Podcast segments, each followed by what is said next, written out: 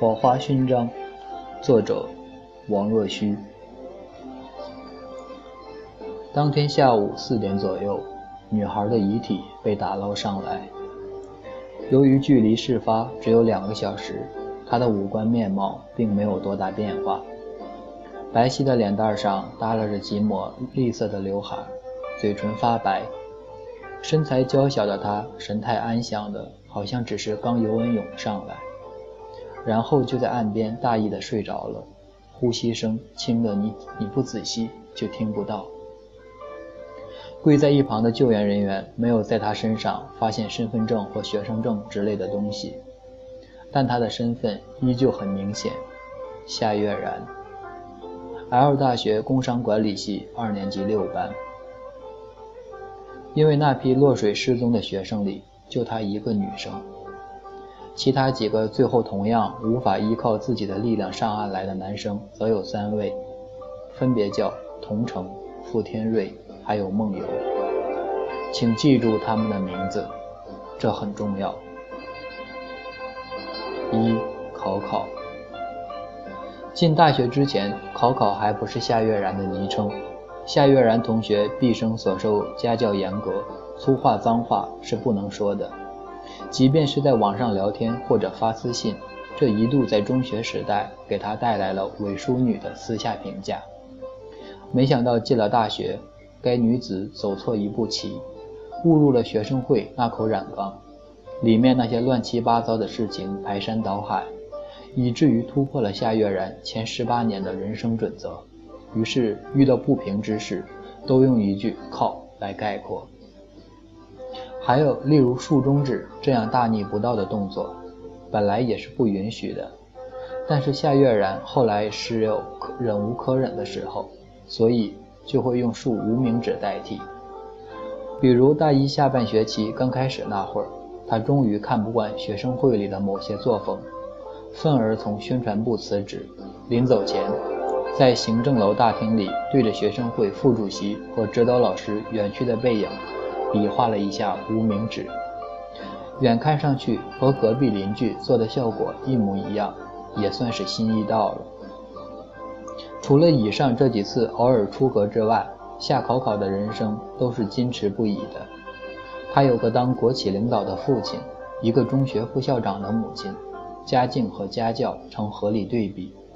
另外还有个不提也罢的前男友，那男孩和他同系。两人大一恋爱，甜蜜蜜过了一年多。到大二刚开学，系里要选派几个人去法国做交换生交流一年。两人都在争议名额内。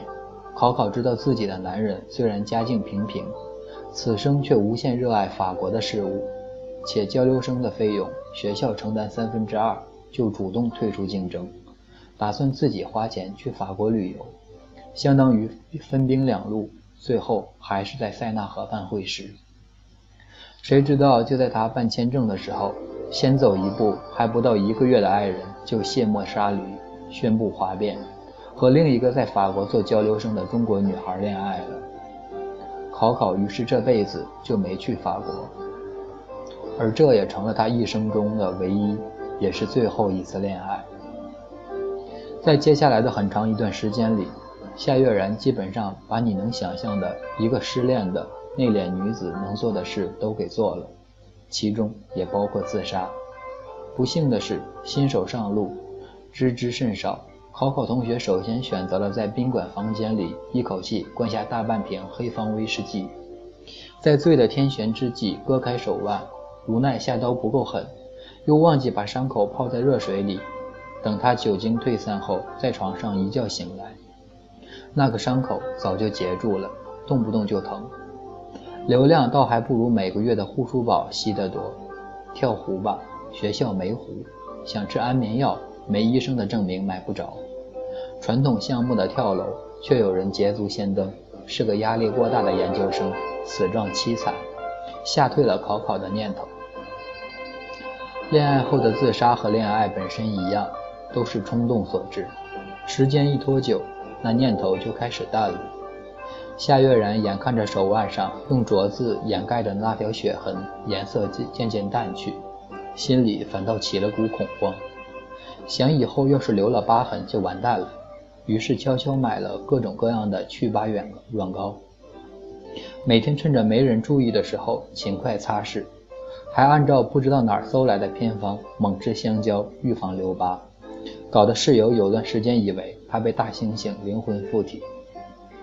以上这些都发生在距离锦江锦水江事件的半个月前。如果不是后来的那场灾难，有理由相信夏考考不久之后就能走出阴霾。后来在报纸和新闻网站上出现了很多次的锦水江，位于 L 大所在的城市南郊，此前可谓默默无名，极为低调。它在风和日丽的时节确实是春和景明。暗指听来郁郁青青，但前提是不要随便下水，尤其是秋冬季节暗流湍急、温度又低的时候，而出事的地段正好处于江水回流区域，水流湍急，陡坡水深，浅处有四五米，最深处达八米。这天结伴骑车来锦水江的有七八个 L 大学生，都是考考他们班级的。因为系里要拍摄一部 DV 宣传片来迎接百年校庆，全系十一个班级都分配到了不同的拍摄场景。六班的就是蓝天白云的郊外，地点就选在锦江锦水江畔。因为整部片子是相对比较浩大的工程，辅导员顾不过来，所以当时没有老师在场。根据事先的分工，夏考考负责拍摄现场花絮。为此。他还被分配到一台数码相机，但他显然无心于正业，因为对一个失恋的人来说，在野外散步、呼吸新鲜空气，比什么事情都具有诱惑力。所以在他们抵达现场后不久，夏月然就撇撇开大部队，单独行动了。他独自漫步到锦水江边的一座木头小码头那里，并不时拍点风景照。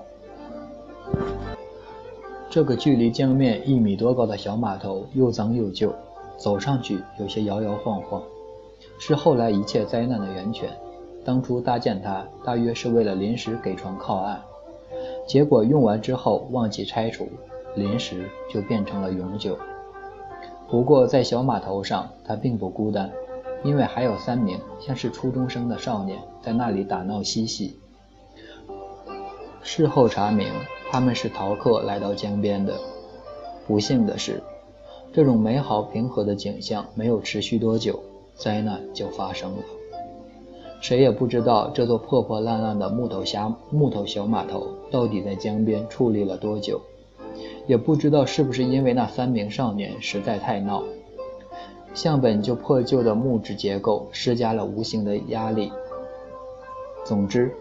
在当时的草坪上，刚刚摆开阵势要拍摄 DV 的学生们，听到岸边一阵尖叫，有几个人立刻跑向那里，发现码头上的人都不见了，而码头本身也剩下了小半个，余下的都落进了湍急的江水。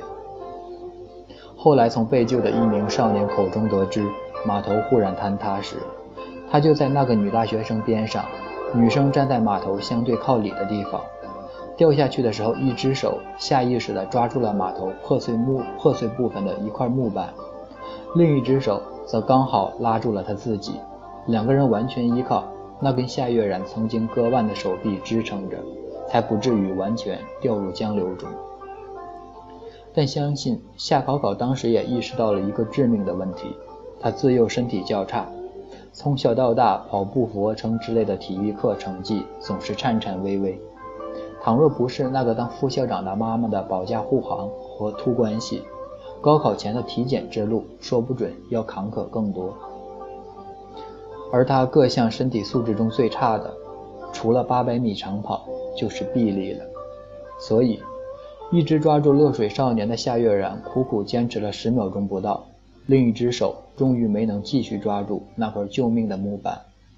于是，一场梦魇在下午两点二十七分正式降临。二，同城。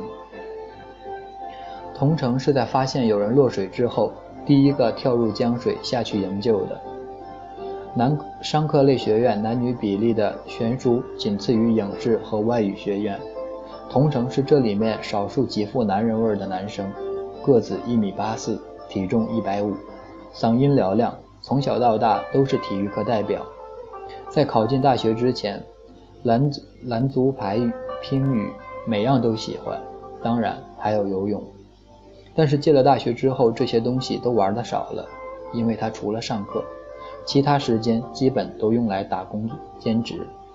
同城家在农村，一个单名“橙”字，包含了父母对他人生路途的寄予。他也属于千千万万出身农村的大学生里最有良心的那一类。十八岁之前，还在没心没肺地热衷于拉一支队伍去球场打球。十八岁之后，当他揣着父母东拼西凑的学费来到这座城市念大学时，倒没有沉迷于花花世界。L 大属于综合类大学，人口众多，所以兼职中介不少，机会多多。虽然普遍待遇很低，但只要你肯做，一个礼拜三四份工作是可以跑下来的。所以，如果赶巧了，你在某天上午会发现同城在教学楼的宣传栏贴公务员考试培训的海报；中午发现他在食堂里围着裙子收脏盘子；下午他在西校西校门口为奶茶店发传单；晚上他又骑着老破车去给附近的小孩补数学。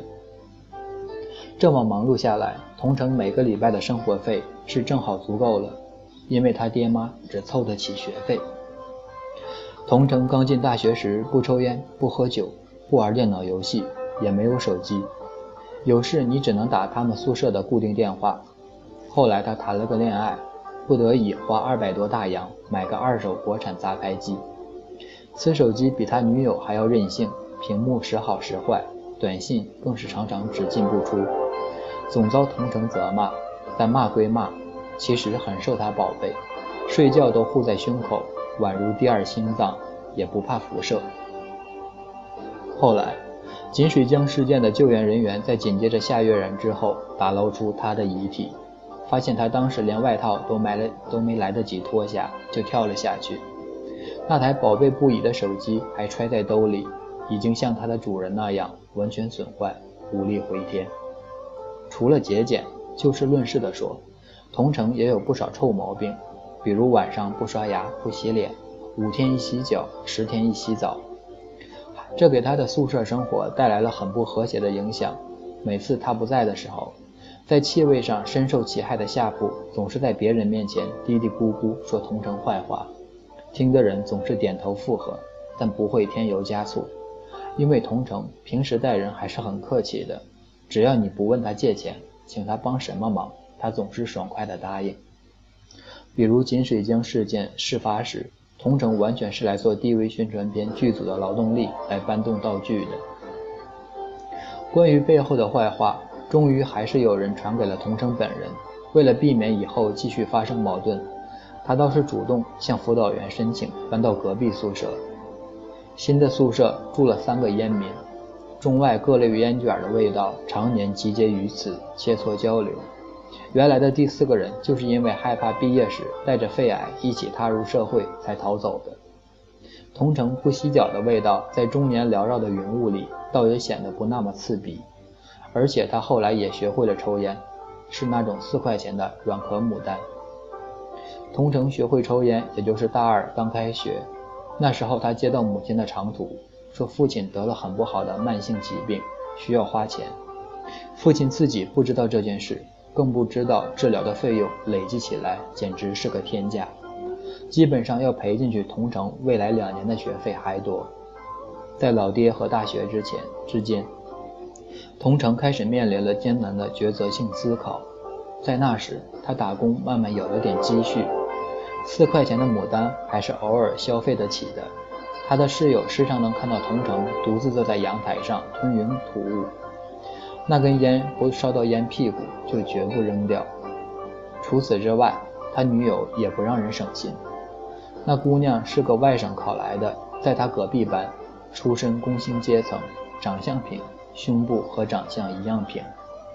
当初他大概是看中了同城强健的体魄和忍辱负重的性格，觉得在茫茫大学男生中，童先生乃当之无愧的真男人也。两个人在一起的时候，很多费用都是 A A 制的，而且基本就在学校附近，勉强还能过得来。但两人在一个问题上的意见却从未统一过，那就是同城毕业后想回老家，女友却想去上海。二人总想说服对方跟着自己走，方向问题就是原则问题，原则问题不解决总是很麻烦的。就在出事前一个礼拜，同城还和他女人为这事吵了一架，并且气不过还出手打了他一巴掌，一拍两散，大抵就是这意思。出手图了个痛快之后，同城也冷静了，他苦苦思索了一夜，觉得男人打女人不像话。自己也太天真。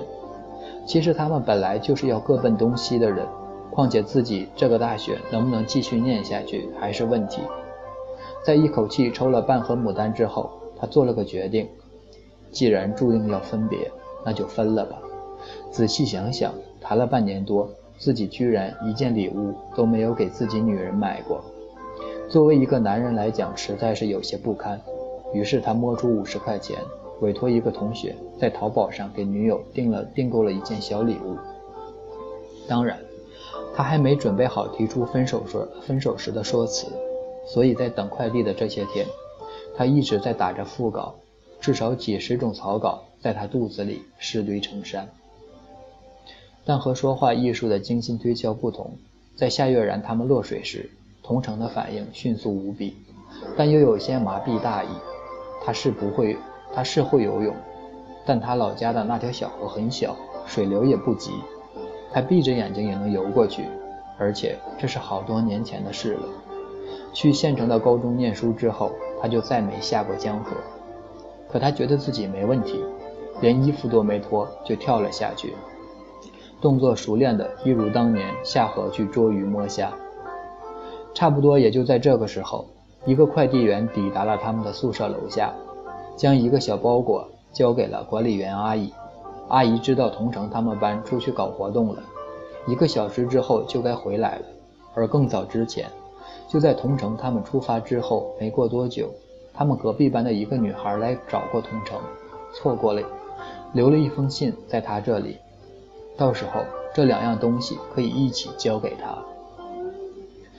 三公里外的锦水江畔。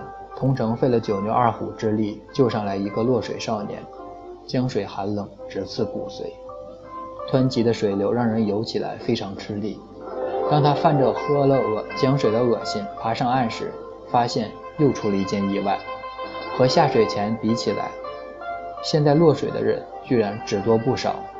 同城骂了一句家乡方言特色的粗话，又一头扎了回去。这是他在岸上说的最后一句话。三，傅大宝。傅大宝绝对是个坏人。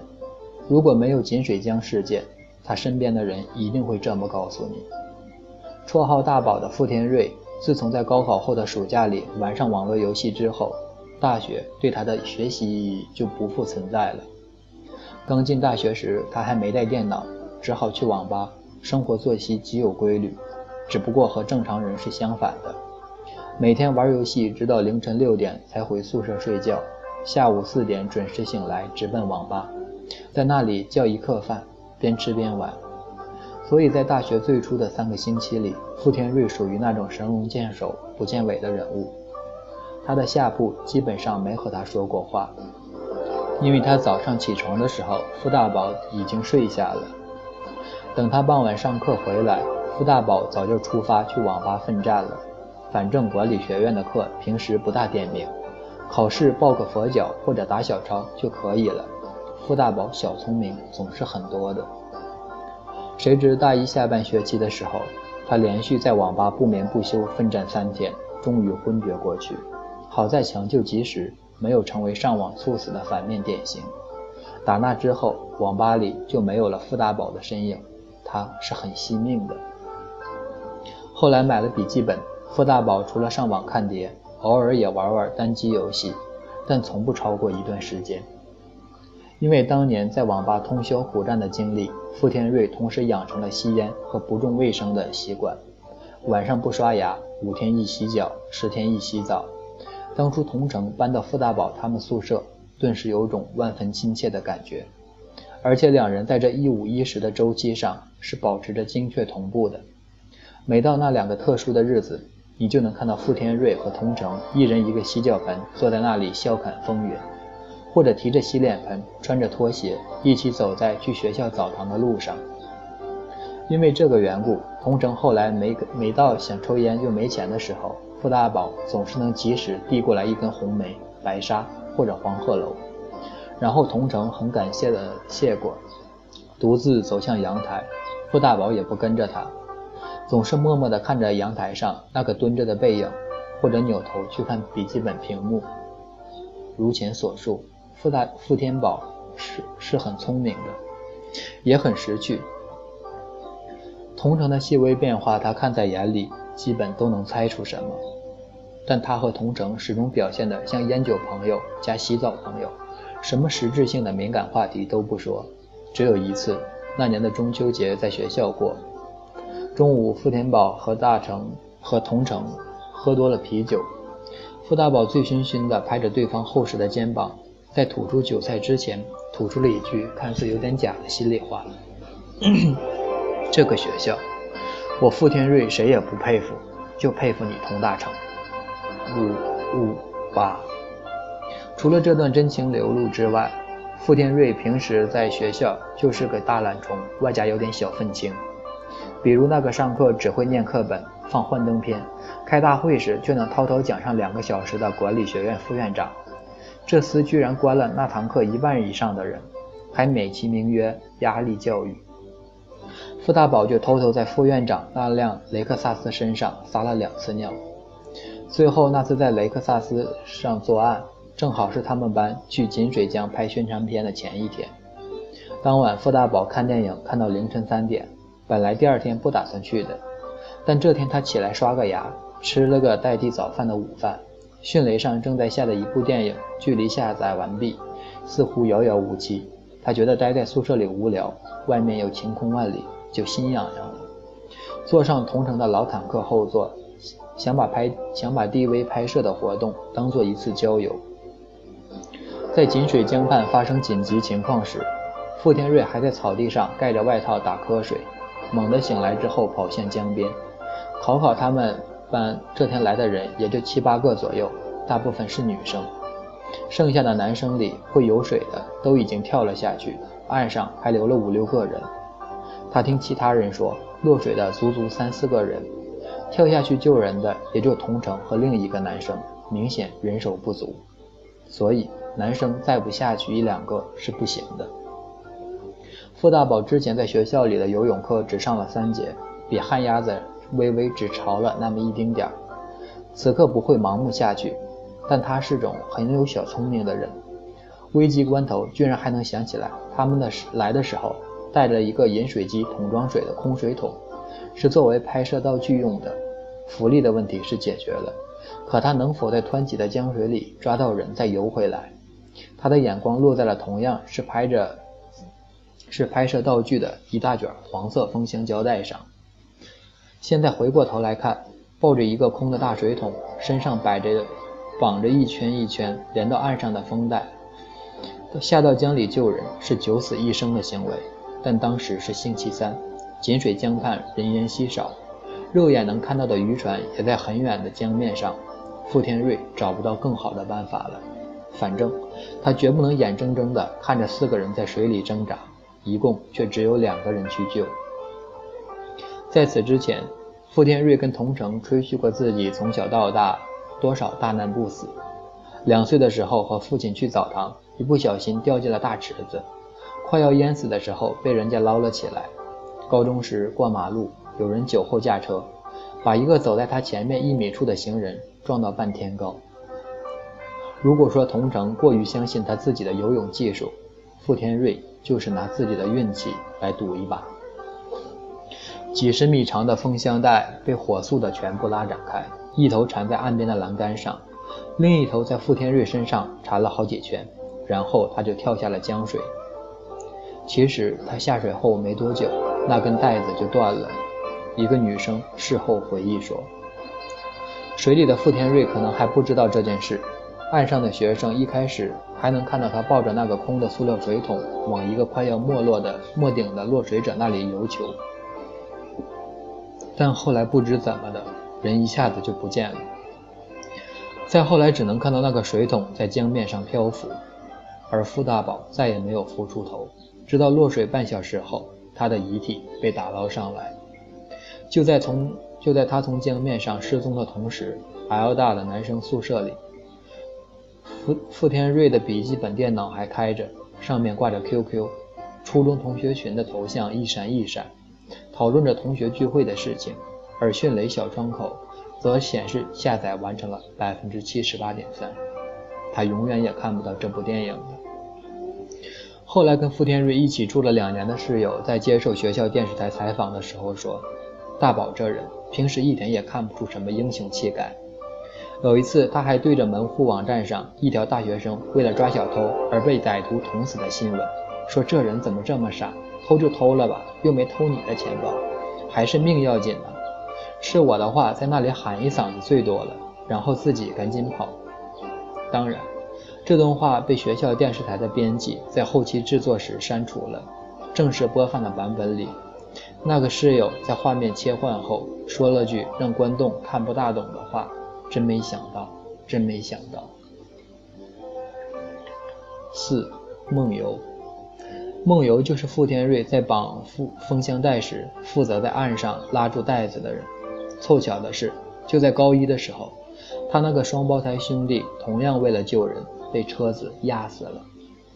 所以原本一起参加高考的兄弟两个，最后只剩下他一个，如愿考进弟弟本来要考的学校。但他的性格也越来越怪。认识梦游的人都觉得这个人沉默寡言，但是其实很好说话。进了大学以来，从不和任何人争执。老师让他做吃力不讨好的男生班长，他毫无怨言。他家相对富裕，不少人问他临时借钱，少则五块，多则一百，都很频繁。他也从来不会说不字，也不会想起来问你讨。日子一久，粗心的债务人忘了就没还，有的人存心不还，也就成了无头债。所以大家都觉得他很好欺负，对他在工作上的事情也是经常不配合。比如锦水江事件那天，本来他们班拍宣传片的应该有十二个，但出发时只来了七八个不到，也说明了他这个班长毫无号召力和威信可言，很多人都没把他放在眼里，除了傅天瑞。在懒懒散散、粗枝大叶、有点小愤青，又从来不问别人借钱的傅大宝看来，孟班长属于那种阴里怪、阴里怪气，不知道成天在想点什么的人。还有点大老爷们儿不该有的洁癖，宛如娘娘腔。他自然不知道梦游那个双胞胎兄弟的事情，倒是当初梦游被分在他们宿舍住了没几天，就被香烟熏陶坏了。但他也不明说。某天下午四点，傅大宝醒来，发现对铺对船上铺空空如也。一打听才知道梦游已经征得老师同意，换到斜对门的宿舍去了。最讨厌这种人了。傅天瑞后来对同城说过：“做事情不声不响的，最会害人。”另外，梦游的胆小如鼠也是傅天瑞笑话他的原因之一。比如，此人每天晚上都要打电话给省城老家的父母报平安，告诉他们自己儿子还活着。这也就算了，关键是通话的结尾，他居然还提醒母亲窗户关关好，煤气阀关关好，防盗门和屋门都记得拴上。每天晚上都是雷打不动的这番话，从不落下。每次傅天瑞拿这个来开玩笑，孟成同城总要为孟班长辩护几句，这叫孝顺。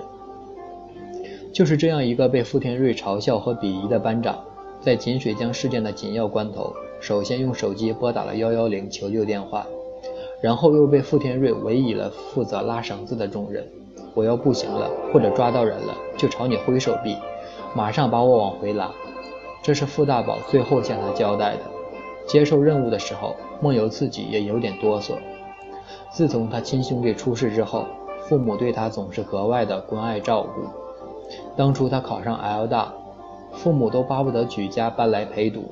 这种教育导致他遇到大事总是没有主见，只好等着别人分配任务，然后自己去完成。然而傅天瑞下水之后，梦游就发现那根不堪重负的风箱带断掉了，傅大宝估计是有去无回。同城救出第一个少年后上岸，发现自己的旱鸭子好兄弟居然就这么下水了，于是又回到了水里。当时留在岸上的几个女生，有几个已经往远处跑去喊人，或者朝下游的渔船狂奔而去。当他们带着几个其他人赶来时，岸上的梦游已经不见了。他们还以为他也是去哪里喊人了，因为连抱着空水桶的傅大宝也没挺过来。何况班孟班长那体质，应该不会跳下去救人。但他们都错了。一直到后来，人们检查梦游放在学校的遗物，才在那台苹果笔记本电脑里发现了一个名为 “KK” 的文件夹，里面都是同一个女孩各种各样的手机照片。从角度看，应该是偷拍。夏月然，夏考考，这是梦游笔记本里唯一存放的女生人物照片，而唯一的男生人物照片，则是当初他和他弟弟的合影。其实就在事发的前两天，梦游还在做噩梦，梦到自己死了，是在火里。他特意到学校外面马路上的瞎子算命，得来的都是连财带蒙的东西，却让他心里得到慰藉。自从家里的小孩只剩下他自己一个之后，他就格外害怕死亡，也格外憎恨“英雄”这两个字。当年他弟弟出事后，过了一个星期，他才回到学校上课。一个同学把一张写着弟弟英雄事迹的报纸给他看，梦游闷了几秒钟，忽然将报纸撕得粉碎，用从未有过的高亢喊：“什么英雄？我弟弟不要做英雄，我也不要，滚！”从此再也没有人向他提起这件事，他也不对任何人说。这也是他在弟弟死后唯一一次表露了自己的情绪。至于夏考考，也没人知道他对他到底算什么意思。两人在一个班级，却几乎不怎么说话。梦游是什么时候开始有这么多照片，也不得而知。然而那个文件夹里唯一几张不是偷拍的照片，都是夏考考放在校内网。个人空间上的锦水江事件之后，四个人的名字被广为传扬。校内网上除了同城，三个人的空间都被访问了几万次。但梦但梦游限制了陌生人的访问，只能隐约看到他校内网上的好友连十个都不到，其中之一就是夏考考。他是为了得到他的照片才去注册的吗？答案应该是肯定的。除了笔记本里的线索。人们还在梦游的课桌立柜里发现一只养在笼子里的小仓鼠，显然这是偷偷养的，因为宿舍条例规定不能养宠物。梦游的室友说这是他一周前买回来的，说只是放养几天，到时候要送给一个朋友。那个朋友前段时间似乎心情不大好，送这个能帮助恢复。当时他室友还很纳闷，想性格古怪的孟班长居然还有别的朋友。而且还这么上心，这么体贴，真是稀奇。现在一想，下个星期三就是夏月然的生日了。而当时的一个女生回忆，那次负责拍摄宣传片时，梦游因为是班长，所以负责摄影，连 DV 机也是他的，所以从头到尾都很忙。夏考考什么时候离开了大部队，他也未必注意。可落水事发时，他倒是第一个冲到岸边的人之一。想来。其实他心里一直很清楚他在哪里的。他是第一个上岸的，也是最后一个跳下去的。那在那边千钧一发的时候，他是为了救落水的夏考考，才在犹豫了这么久之后一跃而下的，还是因为童城和傅天瑞他们几个都下去了，他也终于克服了长长期以来对死亡的恐惧和懦弱，要把他们几个都救回来，这是个永远无法回答的问题。锦水江事件发生后的第五个小时，也就是晚上七点，最后一个下水失踪的梦游的遗体在江河下段的水草丛里被发现，而之前的三具遗体已经被运走，他终究没有救起想要救的人，更没有和暗恋的人躺在一块儿。这场事件中唯一不遗憾的是，最早落水的三名少年中有两名被成功救起。五。火花。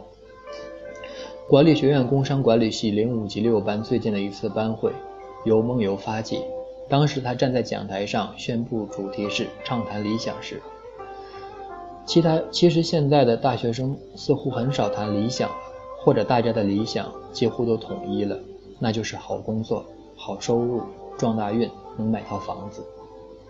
时隔若干年之后，关于锦水江事件已经尘封的记忆，只活在少数人的脑海里。而当年六班的大学同学在聚会时，说起他们四人当初谈到理想，都唏嘘不已。夏月然的理想，几个女生记得很清楚：周游世界，除了法国。